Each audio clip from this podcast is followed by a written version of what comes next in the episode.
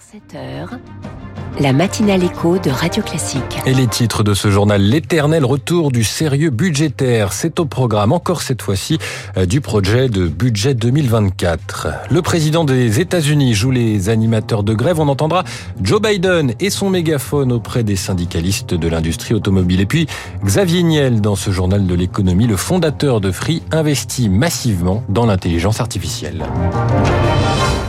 Il faut à la fois réduire le déficit, mais aussi protéger les plus modestes contre l'inflation et financer la transition écologique. Nouvel exercice d'équilibrisme que ce projet de budget 2024. Il est présenté au Conseil des ministres ce matin avant l'examen au Parlement où le 49.3 a toutes les chances d'être dégainé à nouveau. Zoé Pallier, le but est d'atteindre les 16 milliards d'euros d'économie. Comment le gouvernement compte-t-il s'y prendre? Ce budget, c'est la fin du quoi qu'il en coûte, assure l'exécutif, avec pour commencer la sortie définitive du bouclier tarifaire sur l'énergie. Cela représente 10 milliards d'euros d'économie. Ce n'est pas populaire, mais c'est indispensable, se défend un ministre. Les impôts n'augmentent pas, mais le gouvernement veut instaurer une fiscalité plus verte en taxant les autoroutes et certains aéroports et en supprimant les avantages fiscaux liés aux énergies fossiles, comme le gazole non routier utilisé par les agriculteurs. Les recettes serviront à acheter des biocarburants ou des engins moins polluants. Au total, 7 milliards d'euros sont prévus pour financer la transition écologique et notamment la rénovation thermique des logements. À cela s'ajoutent des arbitrages de dernière minute comme l'indemnité carburant pour les travailleurs les plus modestes, coût estimé de cette mesure 500 millions d'euros. Pas encore, euh, les précisions de Zoé Pallier, pas encore présenté, serait-il déjà amendé ce budget? Le ministre de l'économie euh, Bruno Le Maire répond aux questions des lecteurs du Parisien aujourd'hui en France. Il se dit prêt à un geste en matière de crédit immobilier, un prêt à taux bonifié qui permettrait d'adoucir la hausse des taux pour les ménages qui cherchent à acheter. Bruno Le Maire évoque aussi euh, les logements classés G et F dont la location doit être interdite euh, à partir de 2025 et de 2028. Un calendrier établi lorsque les taux étaient bas qui devient impossible selon le ministre. Pas de changement en revanche du côté des règles de prudence en matière de crédit immobilier. Le taux d'endettement de 35% ou la durée maximale de 25 ans sont maintenus. Décision hier du Haut Conseil de stabilité financière. C'est l'autre front du jour, la lutte contre l'inflation, avec là aussi un texte présenté ce mercredi en Conseil des ministres. Le gouvernement veut que les négociations commerciales entre la grande distribution et l'industrie alimentaire aient lieu plus tôt pour que les baisses de tarifs soient actées au 15 janvier plutôt qu'au 1er mars, Eric Kioch. Ces négociations concernent les 75 plus gros industriels. Leur marque pèse plus de la moitié du panier moyen des Français, explique le ministère de l'économie. L'objectif est de les convaincre de répercuter la chute des prix des matières premières sur l'étiquette finale. La plupart des intrants sont en baisse. Il y a donc de bonnes chances qu'on obtienne des baisses en rayon, scénarise Bercy, optimiste. Les cours du blé, du maïs, des huiles sont en effet en repli depuis des mois. Ce nouveau calendrier exclut les PME, mais aussi les coopératives agricoles, tout comme les producteurs de charcuterie de produits laitiers, les prix du porc et du lait étant en hausse. Habituellement, ces négociations s'étalent sur trois mois, les délais sont donc serrés, mais il avait été demandé aux distributeurs et industriels de débuter les discussions il y a de cela trois semaines, alors Bercy prévient, aucun retard ne sera accepté. Enfin, dans le texte, pas d'encadrement des marges ni de moratoire sur les promotions à 34% maximum pour les produits d'hygiène, comme le prévoit la loi des grosailles. Éric Cuoche pour Radio Classique. Imagine-t-on Emmanuel Macron avec une casquette de CGT, de la CGT sur la tête, mégaphone en main en train de haranguer des ouvriers en grève et critiquant Wall Street et bien sûrement pas. En revanche, c'est l'image du jour qui nous vient des États-Unis où le président Joe Biden s'est rendu sur un piquet de grève devant une usine de voitures du Michigan. Premier président américain à faire une telle visite. Casquette du syndicat UAW sur la tête donc et mégaphone en main. Vous, les membres du syndicat, avez sauvé l'industrie automobile en 2008. Vous avez fait de nombreux sacrifices, abandonné beaucoup.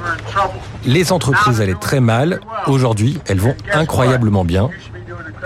Vous aussi, vous devriez aller incroyablement bien. Vous méritez une hausse importante des salaires. Je l'ai déjà dit à plusieurs reprises, Wall Street n'a pas construit ce pays. La classe moyenne l'a construit. Avec cette visite, Joe Biden est qualifié de copieur par Donald Trump, l'ex-président américain, à nouveau candidat, a prévu lui aussi de se rendre, de rendre visite aux grévistes aujourd'hui. Il faut dire que le Michigan est un de ces swing states, un État particulièrement courtisé parce qu'il balance entre le bleu démocrate et le rouge républicain. L'autre grève du moment aux États-Unis, c'est celle qui touche Hollywood, l'industrie du cinéma et des séries. Les scénaristes peuvent reprendre le travail dès aujourd'hui. Le conseil d'administration de leur syndicat a validé l'accord salarial conclu avec les grands studios. Les acteurs, en revanche, restent mobilisés. Outre la rémunération, ils s'inquiètent du développement de l'intelligence artificielle. Ce sujet, l'intelligence artificielle, était resté euh, très américain ces derniers mois. AI, où en sont les ambitions européennes? Il y a les logiciels, il y a les machines qui les font tourner. Xavier Niel, le fondateur de Free, a annoncé hier avoir acheté un supercalculateur dédié à l'intelligence artificielle. Donc, il prévoit des investissements de 200 millions d'euros dans ce domaine. Son objectif, créer un écosystème français.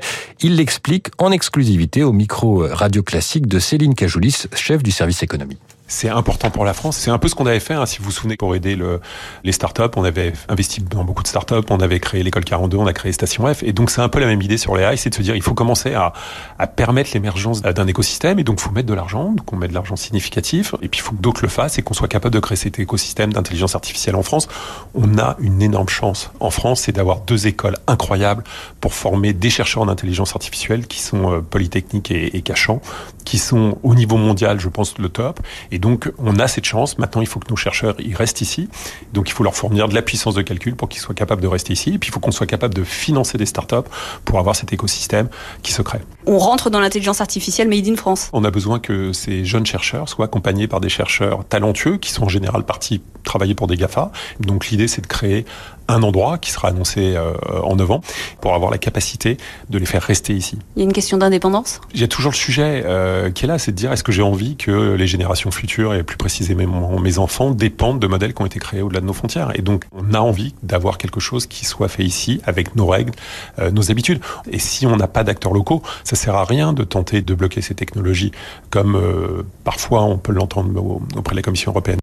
Xavier Niel répondait à Céline Cajoulis et de son côté, le champion américain OpenAI, la maison mère du robot ChatGPT, vaudrait déjà 80 à 90 milliards de dollars, estimation euh, du Wall Street Journal. La valorisation a été euh, calculée car OpenAI envisage euh, de vendre des actions pour investir. On termine avec les marchés financiers. Le Dow Jones a reculé d'un pour cent hier, le Nasdaq d'un pour cent et demi, le CAC 40 de 0,70% à 7074 points à Tokyo. Le Nikkei est en ce moment en baisse de 0,63%. L'euro s'échange à 1,0560. Le pétrole, le baril de Brent est à 93 dollars. Dans un instant, on retrouve David Abiker pour le 7-9 de Radio Classique. Ce sera aussi euh, la météo avec euh, Virginie Fulpin. Et puis, euh, si vous l'avez raté, que sont les BRICS? Qu'ont-ils vraiment en commun? Les cinq pays émergents, Brésil, Russie, Inde, Chine et Afrique du Sud. C'était la chronique de Natacha Valla ce matin à 6h20. Vous la retrouvez en podcast sur radioclassique.fr. Ça s'appelle Les Classiques